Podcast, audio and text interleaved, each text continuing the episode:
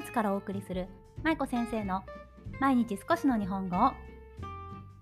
皆さんこんにちは。ドイツ在住子供日本語教師の舞子です。この番組は現役日本語教師で元小学校教諭である私舞子が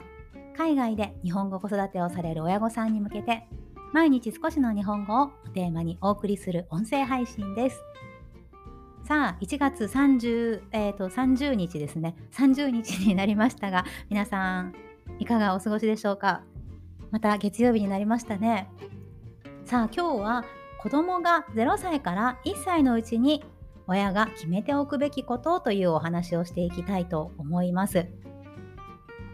皆さんのお子さんは今何歳でしょうか？我が家の息子は今5歳でもうすぐ6歳になるところです。来月でね、6歳になるんですよ。ねあっという間でした。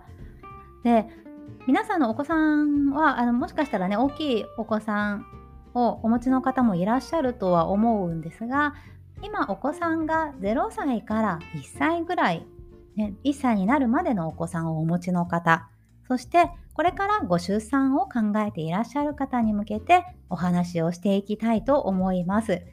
もうすでにお子さんが大きくなっている方も別にあの聞いたらダメというわけではなくって多分ね参考にしていただけるところもあると思いますのでねよかったら皆さんぜひ聞いてください。はい。では今日は0歳から1歳のお子さん0歳から1歳のうちに子供が、えーえー、0歳から1歳のうちに親が決めておくべきことというお話なんですが海外で子育てをする時皆さんそうだと思うんですけれど子供の言語をどうしようかなっていうふうに悩まれたことありますよねきっと。ね多分あの皆さん一度は悩まれたことあるんじゃないかなと思います。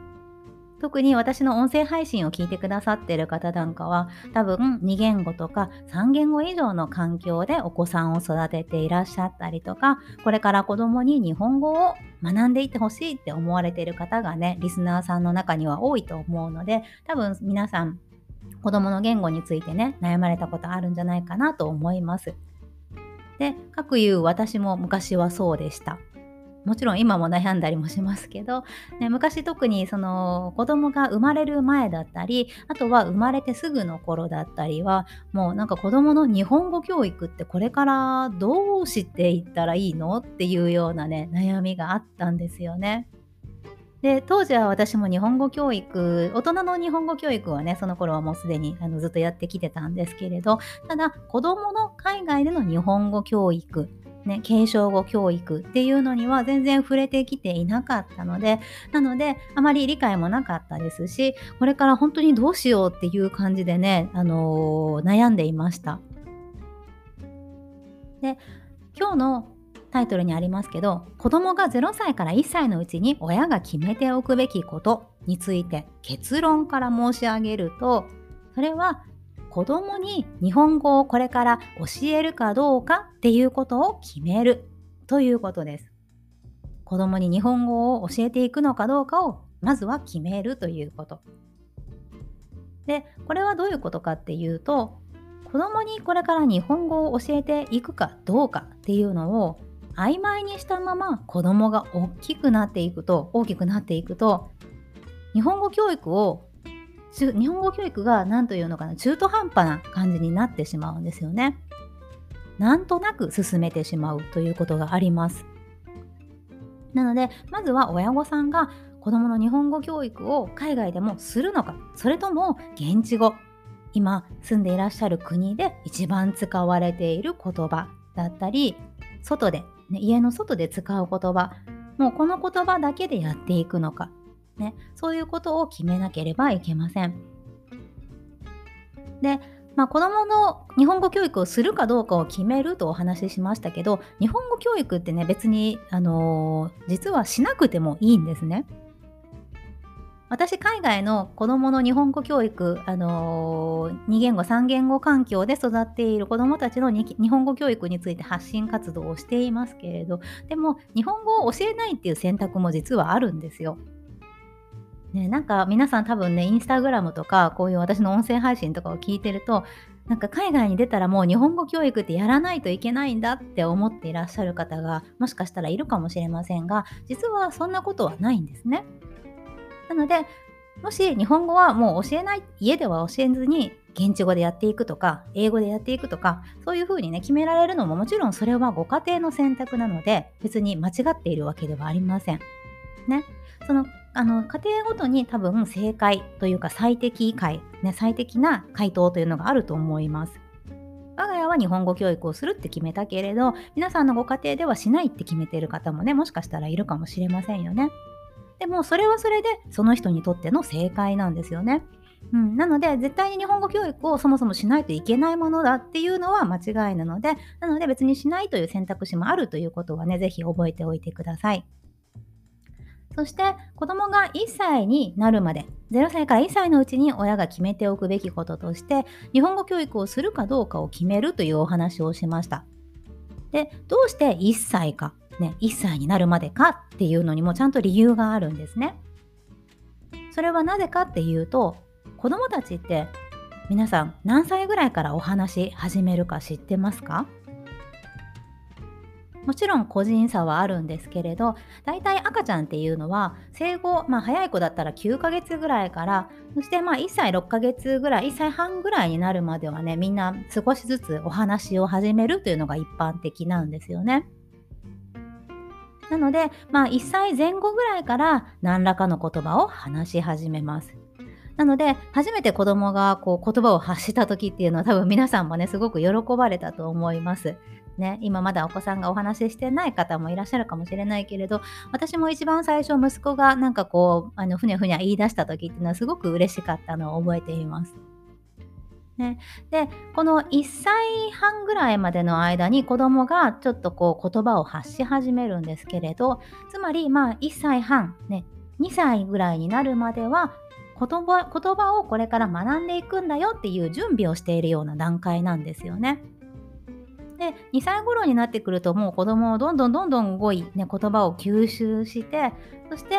ね、周りの人たちの言葉もどんどんどんどん理解して新しい語彙を増やしながらあっという間に母語、ね、母語を身につけていくんですよね。でそんな時にもし親御さんがああ、2歳になったけど、日本語どうしようかな、教えようかな、やめとこうかなっていうふうに 悩んでいるっていうのは、お子さんにとってもあんまりいい環境だとは言えないんですよね。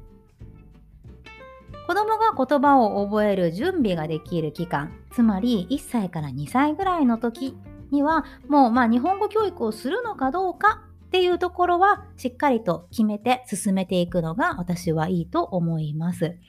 ね。で、2歳ぐらいまでにそれが決まっていると、まあ、お子さんだけじゃなくて親御さんも例えばちょっと周りの環境を整えたりとか意思がしっかりとね決まっているのでよしじゃあ頑張ろうっていうことでね進めていくことができますよね。でもそれをどうしようああやっぱりやめとこうかなっていう風になるとやっぱり中途半端になってくるのでまずはするのかしないのかっていうところだけでもね決めておかれるといいかなと思います。ねまあ、日本語教育っていうのは正直ねあの大人になってからでもできることなんですよね。皆さんもご存知の通り日本語が母語でなかったりとか、ね、後から日本語を第二言語とか第三言語として学んでいかれる大人の方もたくさんいらっしゃいますよね。でもそんな大人の方でも後からめっちゃ頑張って勉強してすごく日本語が上手になったっていう方もねたくさんいらっしゃるので別に遅いとか早いとかっていうのはありません。ただもし日本語を教えるっていうのを教えるんであれば、まあ、早めに決めておくと親御さんもお子さんもね後々気持ち的に楽かなというふうに思います。そして小さい頃からしっかりと日本語を聞いていた方がもちろん耳がね慣れるのも早いですしそして小さい頃だったら、あの自然にね日本語を習得しやすいというメリットがあるのでなのでもうあの教えていくっていうことを決めたのであればそこに向かって細く長くやっていくというのが鉄則です。ね、そして、まあ、子供がね大きくなってくるとだんだん自分の意思を持ち始めますよね。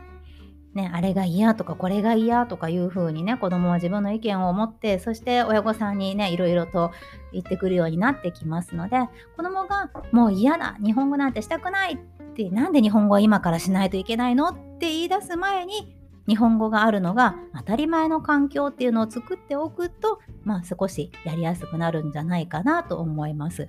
なので私はいつもあのもし日本語教育を始めるのであれば早めのスタートをお勧めしています。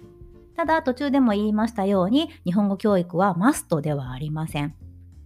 周りのお母さんたち、お父さんたちが日本語教育を頑張っているからとか、バイリンガル教育やってるからうちもやらないといけないんじゃないかなっていうような考えでスタートするのではなくて、本当に子供に日本語を伝えたい、ね、日本語を学んでいってほしいっていうふうにあの聞いてる方ね今聞いてくださってる方とか皆さん自身がそう思われるのであればされたらいいと思いますしただ強制的にとか誰かが言ってるからっていう風に始めるのはあんまりうんかなと私は思うんですよね。